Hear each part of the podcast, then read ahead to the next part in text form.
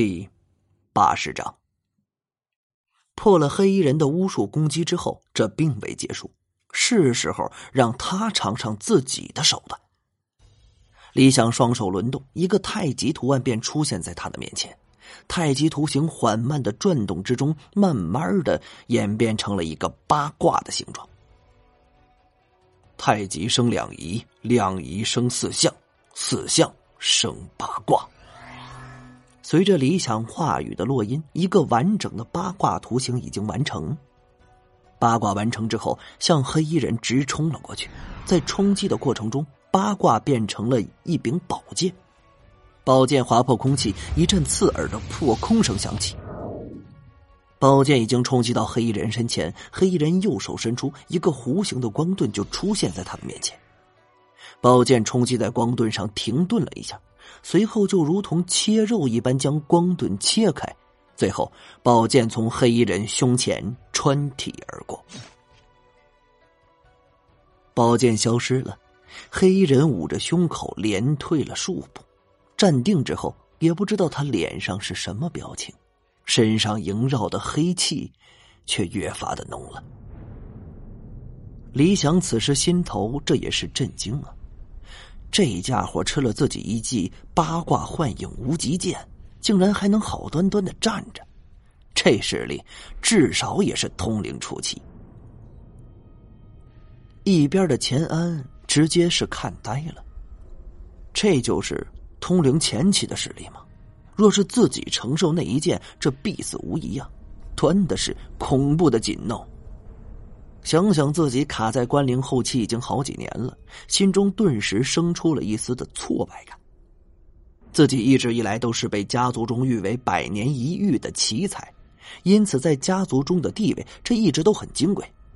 现在对比看来啊，其实自己一直都是活在理想的世界里，相比外边的卧虎藏龙，自己这什么都不是，真是有些讽刺。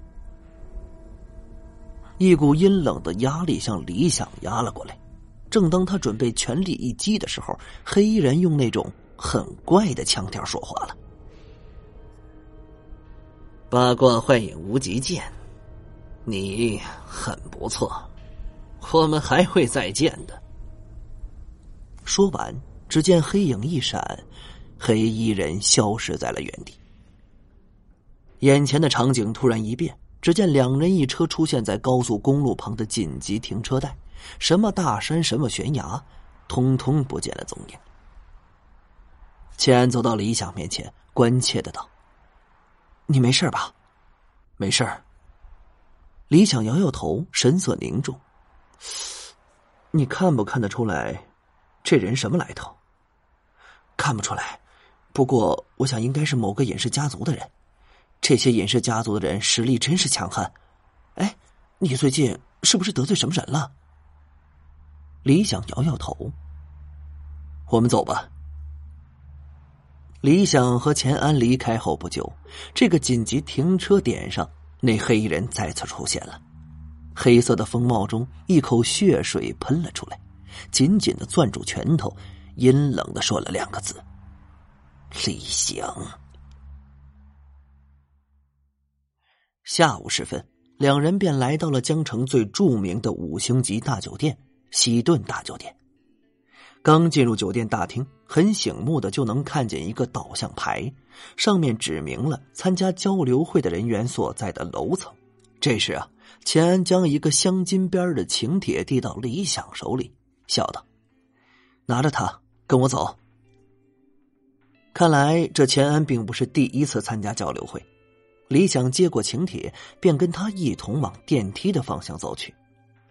这种酒店有两种电梯，一种呢是公用电梯，第二种是专门用途的电梯。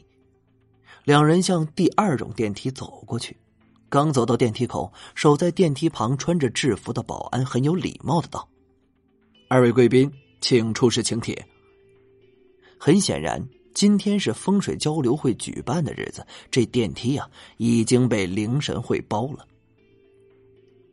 将手中的请帖出示给保安之后，两人进了电梯。钱安按了六楼，出了六楼，走过一小段走廊之后，一个很大很豪华的会场便出现在两人面前。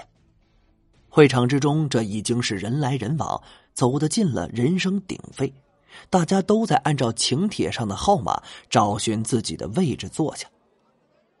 交流会开始的时间是今天下午六点整，差不多还有半个小时的时间。李想看了看手中请帖左上角的一个未序编号三十六号，再看钱安的编号三十五号。进入会场之后，两人便显得有些突兀。这之所以说是突兀啊，是因为这个会场之中百分之九十的都是中年人或者老年人。像两人，特别是李想这个年龄段的，这并不多见。走进会场之中，就给人一种鹤立鸡群的感觉。其实啊，这种情况是很正常的。如果会场中年轻人占多数，那才是出怪事儿。这说白了，对于风水师来说，经验是极其重要的。这风水医学啊，很多都是前人的经验总结，再经过后人加工提炼出来的。譬如说，出现一个全新的风水局，此局在风水上无案例可考，那么想破局，只能凭借着风水师多年的破局经验。所以，风水上能有所成就者，这基本上都是步入古稀之年的老人。这再者说了。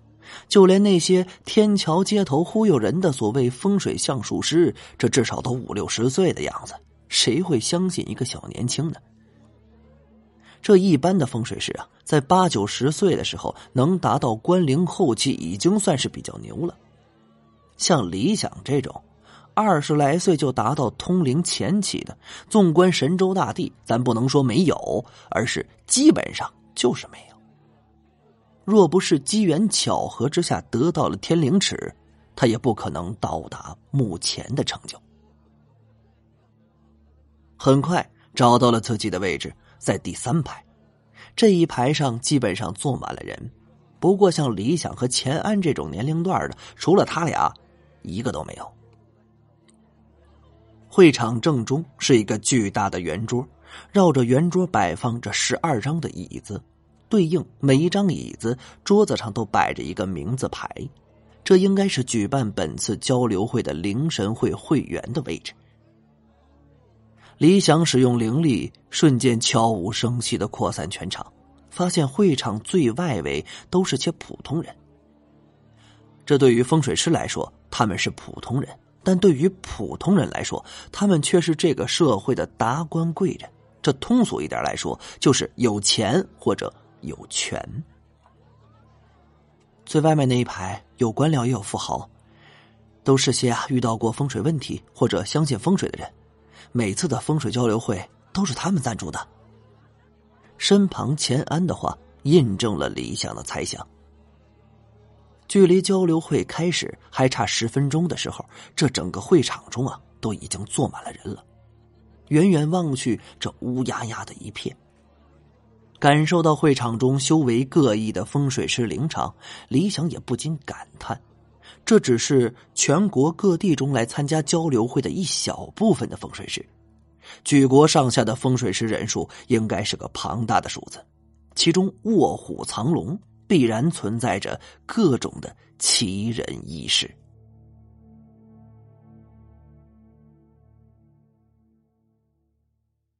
感谢您的收听，去运用商店下载 Patreon 运用城市，在首页搜索海量有声书，或点击下方链接听更多小说等内容。